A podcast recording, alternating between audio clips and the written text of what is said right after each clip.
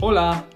こんにちは。メキシコ大使館のポッドキャストメクスハポンにようこそ。この番組では私たちの国についてやその歴史今話題の出来事ゆかりのある人物やエピソードなどを紹介します。お楽しみください。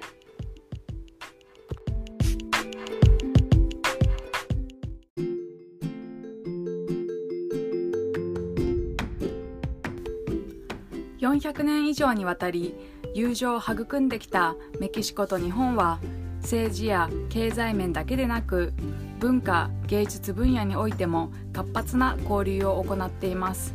これは両国を深く理解しそして愛着と誇りを持つ多くの人々の貢献の上に成り立っています。今回はメキシコと日本両方にルーツを持ち通訳やコーディネーターとして活躍するグティエレス・ミノルさんをゲストにお招きし現在関わっている壁画プロジェクトやオリンピックメキシコ競技団受け入れについてお話を伺います。グティエレス・ミノルさんはメキシコ人の父と日本人の母のもとに生まれメキシコで生まれ育ちました。マツダメキシコ工場の社長通訳など通訳経験が豊富でいらっしゃいます。また日本が招待国となる国際芸術祭映画祭等のコーディネーター広島ゴアナファト親善協会の活動に携わり近年は東京オリンピックメキシコ選手団の広島県ホストタウン受け入れや広島メキシコの友好を記念する壁画制作の企画など多岐にわたる活躍をされています。はいでは本日はえー、通訳、それから日本、メキシコ両国の架け橋としていろんなプロジェクトを行い、多岐にわたって活躍されているグティーレス・ミノル様にお越しいただきました。えー、ミノルさん、本日は貴重なお時間いただきありがとうございます。ありがとうございます。えー、非常に光栄です。ありがとうございます。よろしくお願いいたします。さて、えーと、では最初はちょっとあのパーソナルな質問になってしまい恐縮なんですが、ええ、まあ、ミノルさんはメキシコご出身ということで、まあ、しかしながらそのお母様が日本人でいらっしゃると伺いました。で、非常にバイリンガル、かつバイカルチャーな環境で育ったと思うんですが、この今メキシコと日本両国を股にかけて様々な幅広い活動をされていると思いますが、ご自身のそうしたこのバックグラウンドっていうのは、どのような形で生きていると思いますか？はい、えー、私はですねあの父がメキシコ人で母が日本人です。で父はですねあの、まあ、メキシコ人で、まあ、あのエンジニアでですねあの文部科学省の留学制度の1期生として日本に来てるんです。1期生ですか？はい、はい、そうなんです。で大学院生としてで母親と出会って、えーまあ、結婚し、まあ、我々があの兄弟3人の私は末っ子なんですけれども、まあ、メキシコで生まれました。で、まあ、父はメキシコ人、母は日本人で、まあ、メキシコで生まれ育っておりまして、で、まあ、記憶がある時からまあ日本語やあの日本語を話せます。でメキシコのグアダラハラの補修校で日本語を勉強しました。午前中は、まあ、メキシコのまあ現地校そして午後は日本人学校、まあ、この補修校に、えー、9年間小学校と中学校に、えー、通いました。ので実際とても大変でした。大体世界の補修校というものは土曜日しかやってなくて国語と算数しかないんですけれども、はい、えー、なぜかこのグアダラハラの補修校はもう毎日でで全 あの家庭を勉強させられました。もう理科地理社会あの公民全部やりました。本当に泣きながら、もう本当文字通り泣きながら言っていたんですけれども、そのその上私の母親はその補修校の先生でもあったんですね。なので、はい、だいぶまあ厳しい家庭、まあ、そのおかげでまあ日本語を話せるようになりました。そしてまあ高校と大学はもう現地の、えー、と美術系の、えー、専門高校専門、専門高校、それから、えー、大学の専攻は、えー、美術。を専攻しました。はい、でこれも実際あの日本 あの補修校の、まあ、つまり小学校の日本語教科書の挿絵ですよねもちもちの木とかそういう挿絵のそういった版画とかがものすごく私は影響を受けました。そしてメキシコの革命時代の版画家とかがかなり好きでやっぱり美術言語以外でやっぱり美術を通して両国をつなげたいなっていう夢が思って、え美術を、えっと、選びました。で一方ですね通訳私は15歳から通訳をさせていただいておりまして私は今35歳なんですけどというのも、えっと、補修校はやっぱり駐在員の、えー、子どもたちが、えー、通っている学校でそのやっぱり駐在員さん僕のこと知ってくださってたんですね。僕が、えっと、中学卒業した時にあの呼んでいただいてたんです。1日ぐらいの通訳、1時間だけの通訳に私は呼ばれて、そこへ通訳をし始めました。それからですね、まあ、通訳を続けて、私はあのピースボートっていう NGO で、これは3ヶ月間に20カ国を回る、まあ、平和の構築のために、えー、回る世界一周する、えー、船旅を企画する NGO で、私はそこに14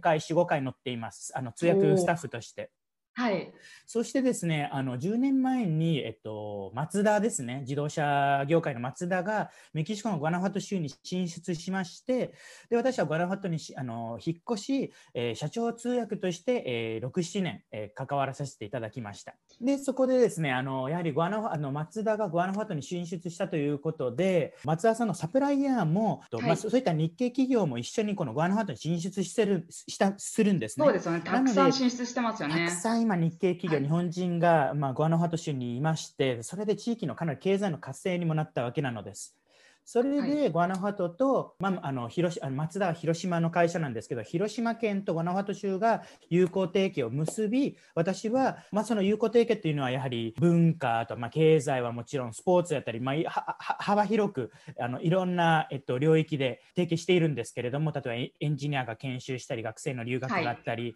あとはメキあのグアナファト州の国際芸術祭や映画祭に日本が招待国になったりで僕はそういったイベントなどにあの通訳として関わらわせていただきました。なので、ゴナファト州の、えー、ともかなり、とあと広島県とのかなりこういろいろあの仕事をさせていただきました。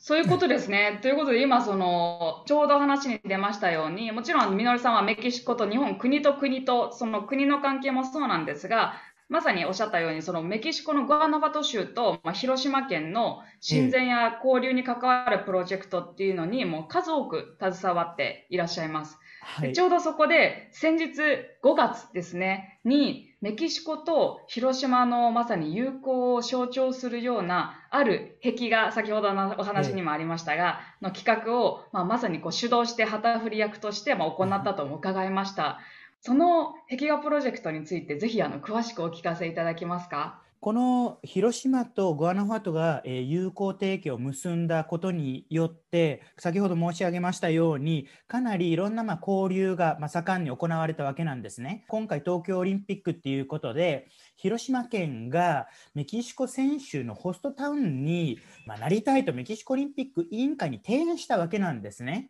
でそれでメキシコオリンピック委員会の、えー、カルロス・パディーリャ会長がこれはありがたい話だっていうことで受け入れたわけなのです。したいまして、はい、2018年からメキシコ選手が広島県でのいろんなあの市町でトレーニングを、えー、しているわけなのです。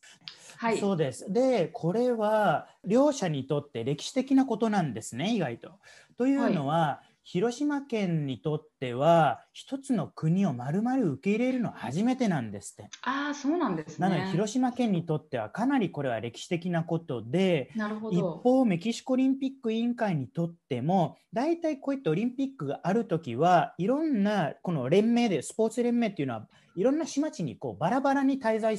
あのするんですって。しかし今回は全員広島県に集中して、まあ、合宿を行うっていうこともはメキシコオリンピック委員会にとっても歴史的初めてなんですって。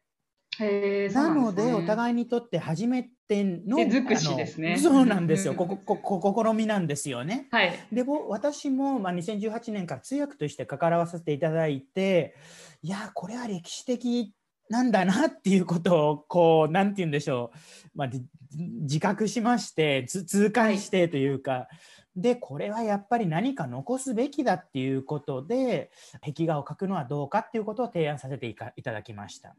でどうして壁画かと言いますと、えー、メキシコでは、え歴史的瞬間といえば歴史記録を壁画で表現するという長い伝統があるわけなのです。はいえー、メキシコには1940年頃に、えー、壁画運動っていうのがありましてでそれはなぜ起きたかというとメキシコ革命が1910年、20年ぐらいにあったんですね。はい、で20年頃に終わって、その当時、もうメキシコの、えっと、市民の90 80%、90%は読み書きができなかったんです。うん、はい、非識字率はもう90%ぐらいで、その当時の文部大臣が、この壁画運動っていうことを、えっと、始めたんですね。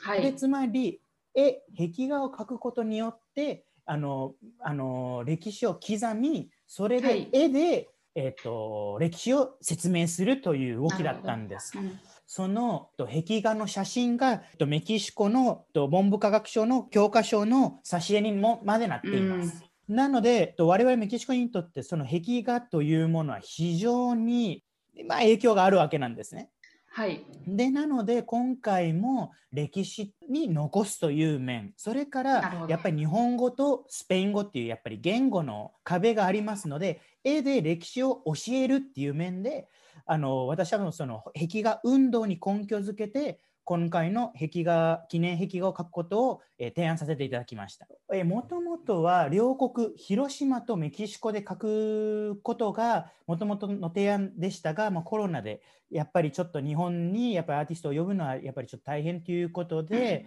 えー、メキシコのオリンピック委員会に、えー、書くことに、えー、なりました。オリンピック委員会、はい、それはメキシコシティにあるんですよね。メキシコシティにある、はい、メキシコオリンピック委員会の、えー、はい、メッカっていうか本部ですね。本部ですね、はい。はい、で、そこでですね、2週間にかけて、5月の頭にですね、メキシコのかなり素敵なアドリ・デル・ロシオっていう壁画家、えー、美術家なんですけど、もう彼女は世界的にもう40カ国以上ぐらいにも壁画を描きまくってる人なんですけど、彼女が、はいに頼んで、で、まあ、アシスタントとしてあの芸術家である弟のカルロス・アルベルト・ガルシア・エルナンデスをも読んで、2人だけで2週間にかけて5メートル ×25 メートルの壁画を、えー、描いていただきました。大きいですね。もうザ・壁画ですね。はい、はい、かなり大きいです。で、やっぱり広島ということでテーマはまあ、平和ですよね。うん、それからまあ友好、はい、友好関係。で、平和の象徴としまして、原爆ドーム。ですよね。それから折り鶴などなど、はい、そういった、えっと、要因も壁画に、えー、入れました、うん、あとは宮島の鳥居とかね。そメキシコ側のモチーフっていうのは何かあるんですか？壁画に。メキシコ側のモチーフとしましてはメキシコの革命の塔、はい、それから、えー、古代文明のチチェン・イッツァマヤ遺跡、はい、それから、ね、ヤス・アルテス宮殿。つまり、まあ、芸術というのシンボルをも、はい、えー、入れました。先ほどちょうどのご説明いただいたように、壁画っていうのはもともとのその起源として、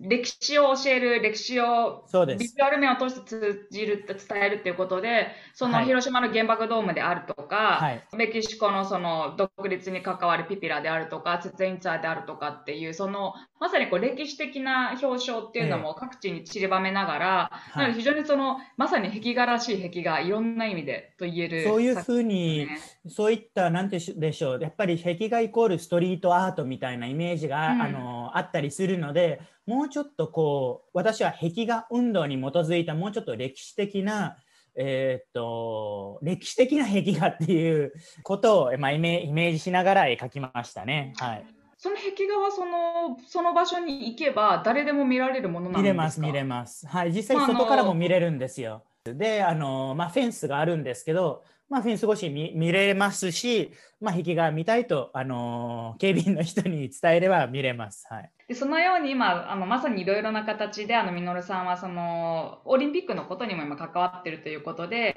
まさにおっしゃったようにホストタウンであるこの広島県の複数の都市があの、えー、っとホストタウンとしてあの、機能していると思うんですがもうそろそろメキシコのオリンピックの選手団がさまざ、まな競技の選手団が到着する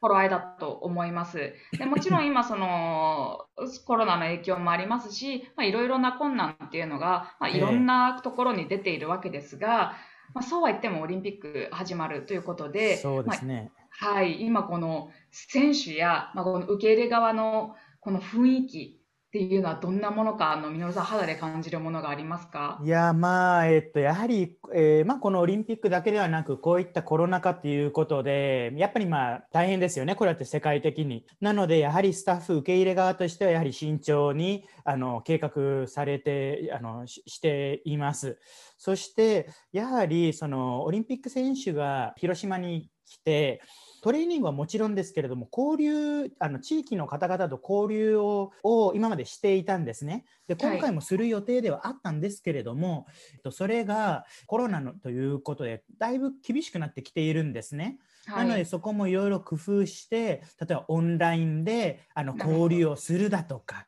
そういう形で、まあ、こういったえっと、技術を利用しながら工夫しながら行っています。なのでまあやっぱりこういった大変な部分もありますけどこのやろうというその気持ちっていうのが非常に何て言うんでしょう温かく情熱的なこういう2つの感情が感じられます。そうですねまあ本当にいろんなこの特殊な状況の中でできることでできないことっていうのがもちろんあって。でそれをうまく取捨選択しながら、まあ、何よりもその選手、それから受け入れ側、まあ、我々、まあ、東京都民、国民のまあ健康を第一にしながらも、ね、はい、その中で可能なこのオリンピックっていうのが関係者、まあ、みんなのその尽力、それから情熱で、まあ、まあ、形にできればっていうことをもう本当に我々からすると思うだけですよね。はい。はい。なのでそういういろんななんですけど複雑かつこう、まあ、熱い思いっていうのがある、まあ、最近、まあ、オリンピック関連の事業だと思うんですけども、まあ、この今お話しいただいていたように、まあ、壁画プロジェクトやこのオリンピック選手団の受け入れでたくさんいろんなことを経験されたと思うんですが、その中では難しいとは思うんですが、まあ、特に印象に残っているエピソードっていうのを一つぐらいお話しいただけるとありがたいんですがそうですね、えーまあ、エピソード、まあ、やはり一番印象に私は残っているのはやはりその友好関係ですねどうしても。やはりそのメキシコ人がその広島の例えば福山市、広島市、三好市などに滞在して交流するじゃないですか。はい、やっぱりその現地の方々がいらして交流するあのするんですよね。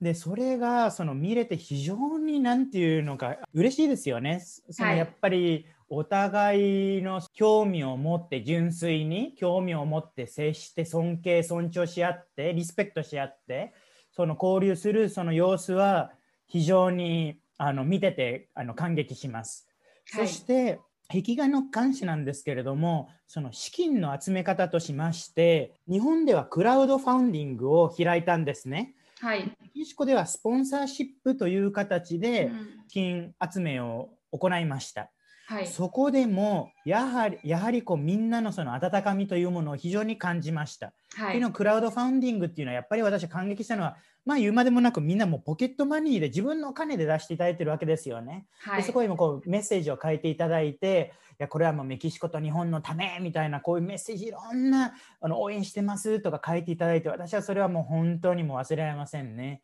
はい、そしてメキシコ側もメキシコの企業もですねいや日本人とこうあのこれからあの長期的に関係を持ちたいだとかそういうみんな気持ちであの支援していただいたので、それがかなりまあ印象的でしたね。はい。そうですね。なんかそのもちろん絵を描き上げるのはアーティストの力筆ですが、はい、そのアーティストの筆にこう乗るまでのたくさんの城の気持ちっていうのがまさに結晶化されているのがあの壁画ですよね。はい、そういうシンボルがは重要だなと、うん、重要重要ではないのかと思いまして、うん。はい、まあ、これ提案させていただいたんですけれどもそしてこの壁画にその支援していただいた方々の名前や企業のあのロゴであったりそれをま記念プレートという形でそこにあの設置するという設置してそれで、まあ、あの完成ということになりますね。はい、なるほど。それこう自分の名前をそこに残すという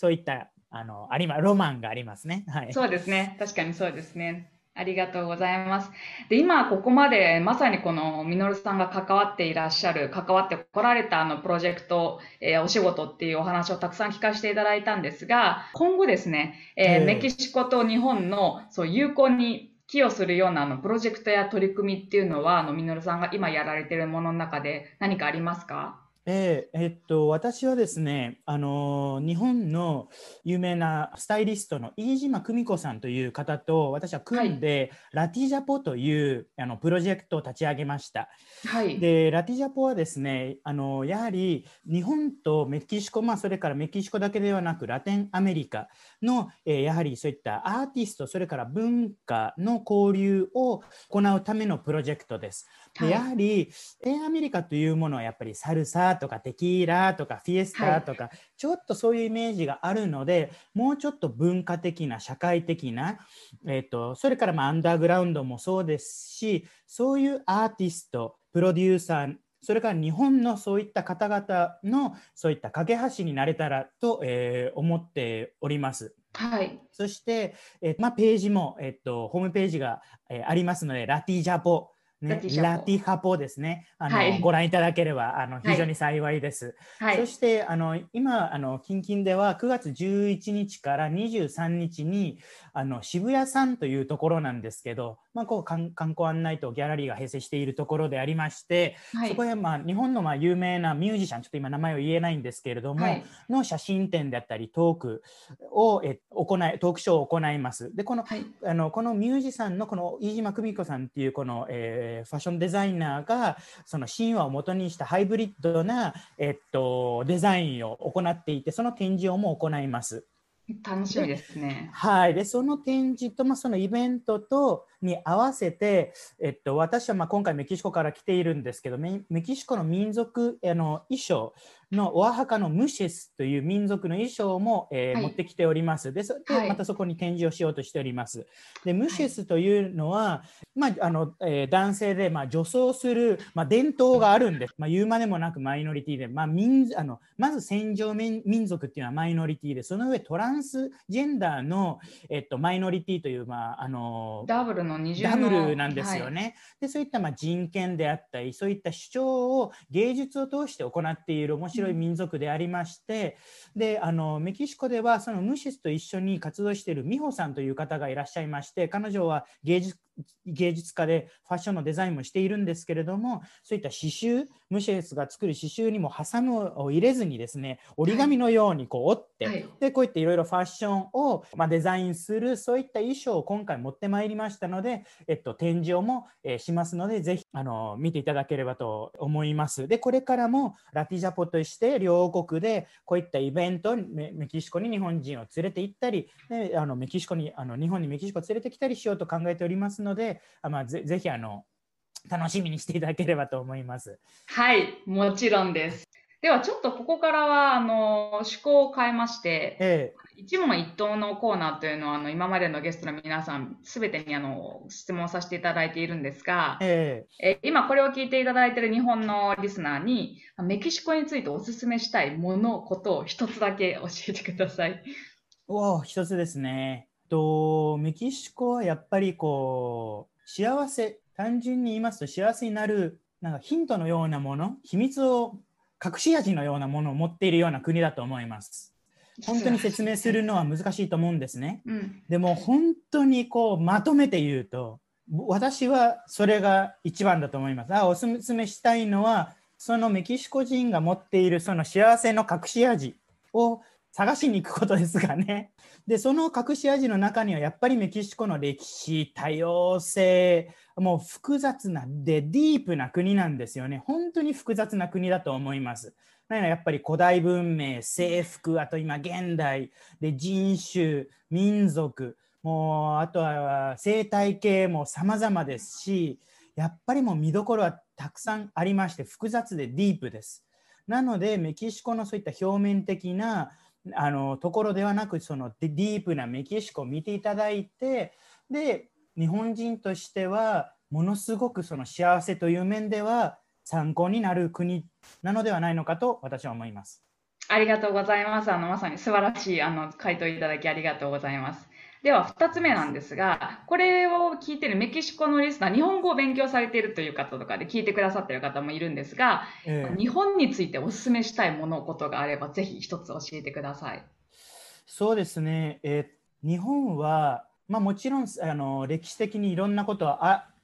あるんですけれどもあの仏教が入ってきたことであったり鎖国であったりいろいろあるとは思うんですけれどもメキシコのような歴史的な中断はつまり征服という中断はなかった国だと思うんですね。はい、なのでメキシコ人として日本の魅力はその中断されていない過去と現代が共存している国だと思うんです。うん、私個人としてはそうでした。はい、なのでメキシコがにもしこういった、えっと、征服のような歴史的な中断もう征服があって奴隷制があってですねとにかくメキシコというものは過去と現代がちょっと溝があるんですよね。うん、でその溝が非常にメキシコでは解消できなくてだから一つになって進むことは非常に難しいんですね。まあ、その上、まあ、民族もあって複雑なんですよね。しかし日本はそれができてるんですね。共存という面では参考になる国だと僕は思っております。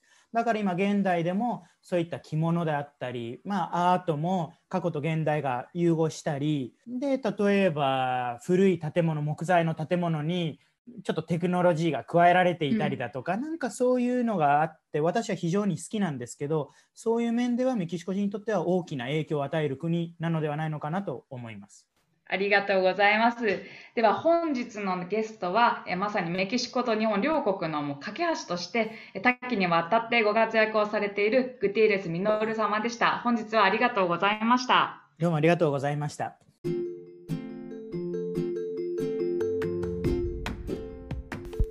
この番組をお聞きの皆様、長いお時間お付き合いくださりありがとうございます。今後もメキシコと日本の関係というテーマで、スペイン語と日本語で幅広く取り上げていく予定です。この番組を気に入っていただけましたらお友達やご家族にもぜひシェアしてください。またコメントご質問アドバイスなど受け付けておりますのでメキシコ大使館のメールアドレス infojpn.sre.gov.mx までお寄せください。またメキシコ大使館の SNS もフォローしていただけると嬉しいです。それではまた。 Hasta pronto